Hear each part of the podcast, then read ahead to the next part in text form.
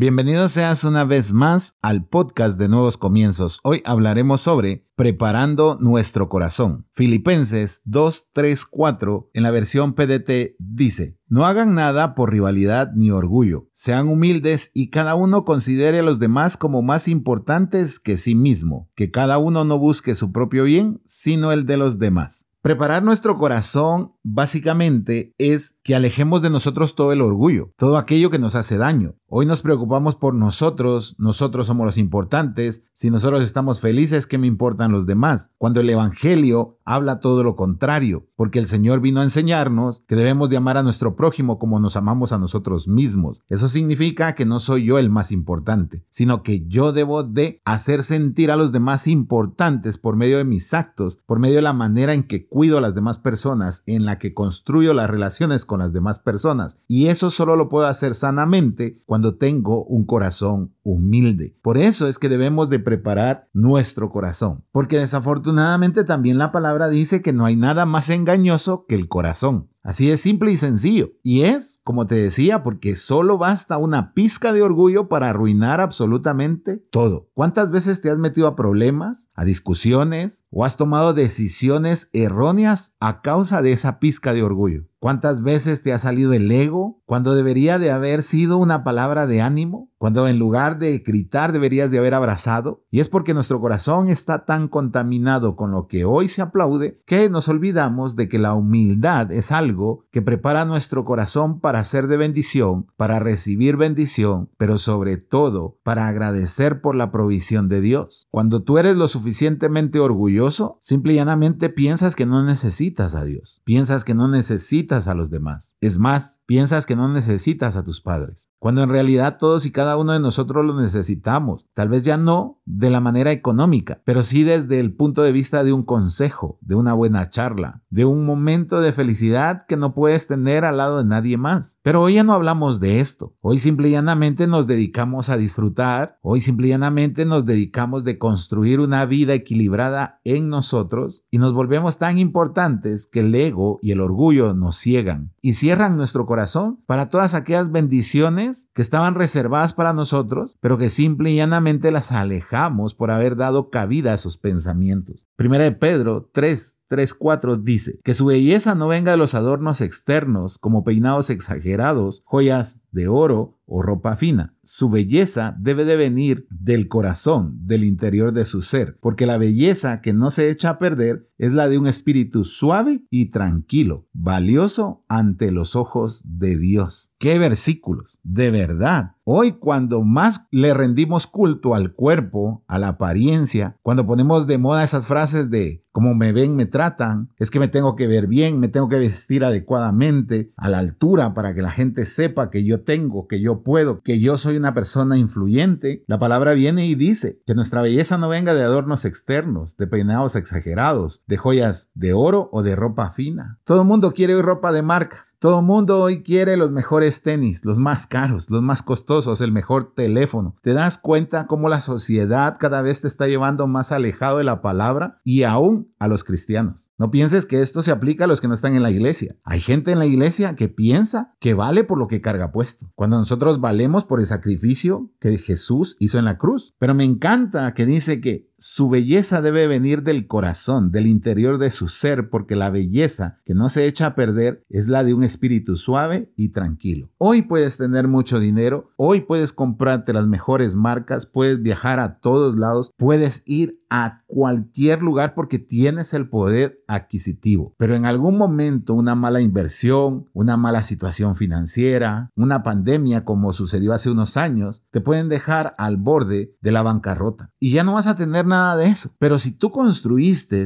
esa belleza que viene del corazón, ese espíritu suave, ese espíritu humilde, que es lo que verdaderamente agrada al Señor, eso nadie te lo puede quitar. Solo el orgullo te puede quitar ese espíritu suave y tranquilo. Porque eso es lo que hace el orgullo. Nos infla de tal manera que nos creemos intocables y nos creemos mejor que otras personas. Y no nos damos cuenta que nuestro corazón no está preparado. Cuando uno prepara algo es porque va a recibir algo. Así es simple y sencillo. Si hoy estamos preparando nuestro corazón es porque algo muy bueno viene del Señor para nuestras vidas. Nosotros no debemos de echarlo a perder. Y eso es lo que estamos haciendo a causa de nuestro orgullo. Santiago 3:13 dice, ¿hay entre ustedes alguien verdaderamente sabio y entendido que demuestre su sabiduría con su buena conducta y con sus buenas obras hechas con humildad? El verdadero sabio no es orgulloso. Eres sabio, te crees sabio, eres orgulloso. Entonces estás equivocado. De sabio no tienes nada. ¿Hace las cosas con humildad o es para que te vean? ¿Hace las cosas en el anonimato o quiere salir publicando todo en las redes sociales para que todo el mundo aplauda y diga, ay, qué buena persona es? Eso no es humildad, eso no es sabiduría, eso es orgullo. ¿En serio crees que eres sabio y entendido? Demuestra tu sabiduría con buena conducta, buenas obras hechas en humildad. Cuando tú veas a alguien en necesidad, apóyalo, ayúdalo, guíalo, pero no te tomes una foto con él para subirlo en las redes sociales y que todos aplaudan tu buena acción. ¿Sabes? Uno de los lemas que más me gustaba de los scouts era que todos los días deberíamos de hacer una buena acción. No publicar la buena acción, sino hacer una buena acción. Y recuerdo que una de las cosas que más nos aconsejaban era buscar a personas ya ancianas y ayudarlas a cruzar la calle. Hoy vemos a personas en silla de ruedas y les bocinamos para que se quiten del camino y no los apoyamos, no los ayudamos. La humildad desapareció de nosotros. Por eso te digo, nos creemos tan importantes que ya no volteamos a ver al vecino, ya no volteamos a ver al necesitado. Solo tenemos ojos para el espejo. Ay, me falta esto, necesito esto, necesito mejorar esto, necesito maquillarme de esta forma, necesito peinarme de esta, necesito ponerme esta ropa. ¿Te das cuenta? Nuestro corazón no está preparado es tiempo que preparemos nuestro corazón con humildad. Que la humildad sea un valor en nosotros. Que la humildad sea nuestra carta de presentación.